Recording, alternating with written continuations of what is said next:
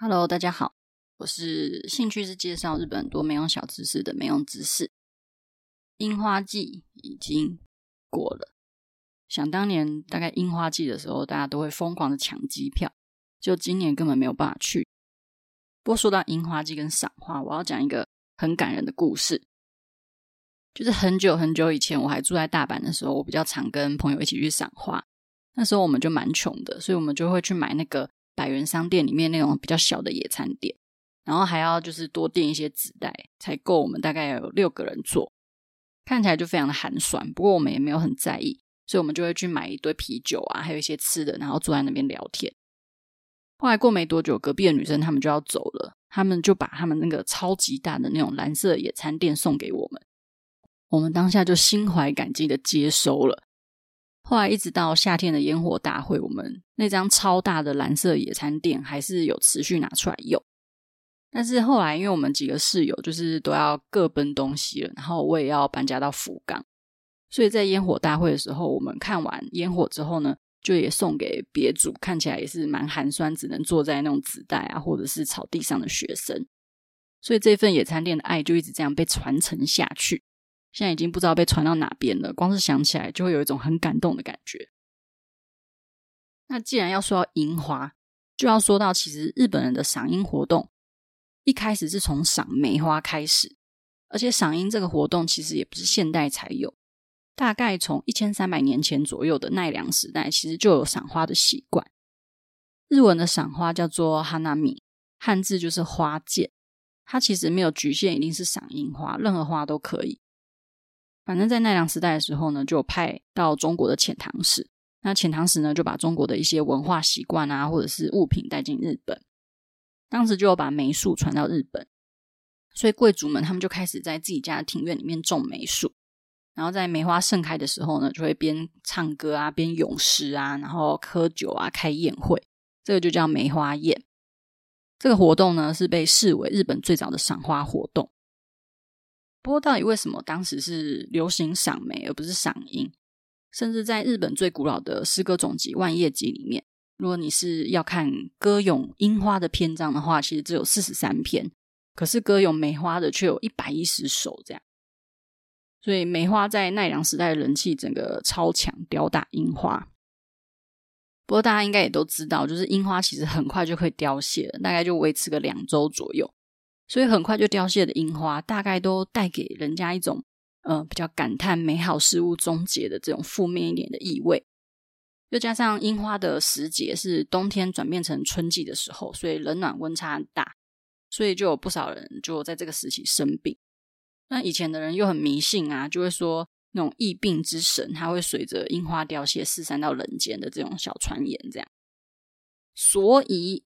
每年的四月十八号，奈良县的大神神社跟霞景神社就会举办从奈良时期就开始的大型祭典活动，叫做正花祭。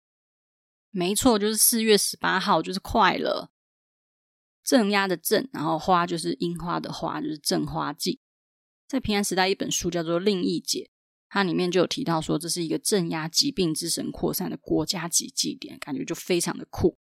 而且这个活动持续了大概一两千年，都还一直有。所以，如果有机会在四月十几号去日本的话，就是有机会可以去参加看看。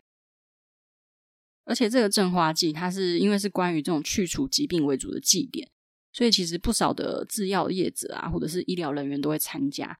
那贡品里面就是也不是供一些什么食物什么，大概都是供一些医药品。所以正花祭又可以叫做药祭，药就是吃药的药。虽然樱花有这样的故事，就是很快凋零啊，或者是很容易。带来疾病啊什么的，但其实并不代表日本人他们不尊敬樱花嘛。甚至樱花这个日文单字里面，就是其实还是有神圣的意思。樱花的日文就是 sakura 嘛，沙就是代表着稻田之神，那库拉的话就是神明坐着的场所，所以组合起来的意思就是神明下凡的时候会在的地方。所以樱花盛开就代表神明下凡到人间的证明。所以人们呢，他们就也会在樱花树下准备酒跟食物去供奉神明。那在樱花树下准备酒跟食物的话，就很像今天大家会在樱花树下铺野餐垫，然后喝啤酒吃便当一样。那从梅花开始变成樱花，是后来大概在西元的八百一十二年的时候，开始引起樱花潮流的是天皇。在日本后记这一本书里面就记录说，嵯峨天皇他在神泉院举办了花宴节。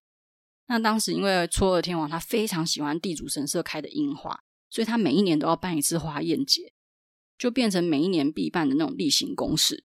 那既然天皇他都已经这么喜欢樱花了，所以贵族们当然不可能不追随啊。所以贵族呢就开始觉得，哦，樱花好赞，樱花比较漂漂，我们来赏樱。来人呐，快来把我院子里面种满樱花树。所以赏樱这个活动就在贵族之间爆红。如果说以前的万叶集或者是古今和歌集，就像现代的 IG 之类的一样的话，那以前的梅花比较红的时候，#hashtag 梅花大概就会出现一百多篇，那 #hashtag 樱花大概只有四十篇。现在呢，就会变成 #hashtag 梅花只有十八篇，可是 #hashtag 樱花变成七十篇，所以整个是逆转胜，就不 #hashtag 一下樱花，整个就是很不吵。然后，如果要说现代野餐形式，其实就是和丰臣秀吉有点关系。丰臣秀吉大概就是现代那种赏花狂人，他每一年只要到樱花季，就一定会丢家单到织田信长的桌上，然后带着一堆好朋友或者是一堆不认识的人，然后买超大的野餐垫跟一堆酒，然后开始开赏花宴会。在西元一五九四年的时候，丰臣秀吉他就特别从大阪运来了一千株樱花，然后种在吉野山上，然后他也号召了大概五千人左右来参加。据说当时的参加者有德川家康、前田利家，还有伊达政宗等等武将都有来参加，感觉就是那种超级盛大的 NBA 全明星赛，或者是奥斯卡的颁奖典礼，反正就是放眼望去都是名人。大概连续五天呢，他们就举行了茶会啊、舞道会啊，或者是歌咏一些诗歌等等的活动。反正听说当时的盛况就像祭典一样。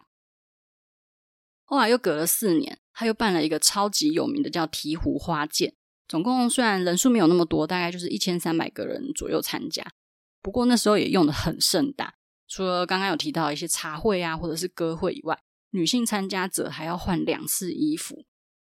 据说呢，当时所有的服装成本换算成现在的价值的话，大概是三十九亿日元，超级惊人的吧？三十九亿日元的衣服，诶。但是对秀吉来说，这可能是他当时的最后的一个大舞台。所以他想要办的盛大一点，其实也是可以理解的。那这个醍醐花见跟正花祭一样，其实一直到今天都还是会举办。那鹈鹕是每一年的四月的第二个星期天都会举办丰太阁花见行列。所以如果你有兴趣参加的话，你就可以挑个四月多，然后去日本，就可以一边赏花，然后一边把正花祭跟丰太阁花见行列参加完这样子。那接下来就来说一个比较跳的话题。就是大家有没有听过樱花树下会埋尸体这个都市传说？传说中樱花开得越漂亮越盛大，就是因为樱花树下尸体的养分很多。但是想当然，就是哪可能每一棵樱花树下都有尸体？这个寓意其实有很多人解释啊。有人说是因为最后人们都会或者是动物都会归于尘土之类的，反正就讲了一些哲学。不过这个传说据说是来自于一九二八年一个。名叫尾井鸡次郎老师的短篇小说叫做《樱花树下》。那尾井鸡次郎老师他在蛮年轻的时候，其实就罹患肺结核。那他最后的几部作品里面，像是呃，包含了《樱花树下》。《樱花树下》这部小说的第一句话就是“樱花树下埋着尸体”这一句，来当做一个非常冲击的开场。他这样子描绘的意思，其实就是大家会觉得，例如说有一个人他非常的完美，完美到你会觉得会不会他其实心里面。是很黑暗的，什么可能他背地是一个杀手之类的，一定不会有那么完美的人啊，等等。那像是樱花开得这么漂亮，这么壮观，也一定是因为樱花树的底下藏了尸体。就像美的背面就一定会有丑，那生的背面一定会有死。反正这句话就是樱花树下其实埋着尸体，这句话是非常有名的一个小说开场白。这就是题外话啦。如果你跟暗恋很久的青梅竹马想说一起去赏樱。你突然开启这个话题的话，可能会让他觉得你是一个非常博学多闻的人，或者是他就会叫警察把你带走。那我自己很喜欢的另外一本推理小说叫做《樱树抽芽时想你》，主线就是一个私家侦探接受委托，然后去调查一个诈欺集团的一个故事。然后我不能爆雷，因为实在是太屌了，看到最后就是呜，然后就会想要再看一次。总之就是非常推荐。而且我以前真的超爱看推理小说或侦探小说，现在也是还是很喜欢。我最近看的就是之前没有追的日剧《夏洛克》，就是藤冈靛跟盐田刚典那一部。我自己很喜欢他们两个人的互动，也蛮喜欢他们把原作福尔摩斯的角色带入他们自己的角色的名字里面。但是剧情跟案情，我是觉得还好啦。所以我为了弥补剧情比较让我呃不足的地方，所以我又再重新看了一次 BBC 福尔摩斯。我的天哪，还是超好看的！BBC 福尔摩斯，我大概看了快十遍，每次看都有新发现。而且 BBC 的福尔摩斯推理真的是超级强。我以前就是看完 BBC 的福尔摩斯以后，就是也会无聊去观察路人，然后就是想说可以猜猜看他们的职业。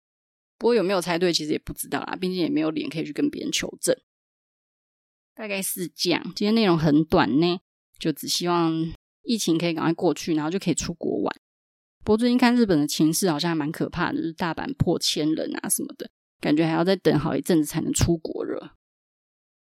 那今天内容就先这样啦，我们下周再见喽，拜拜。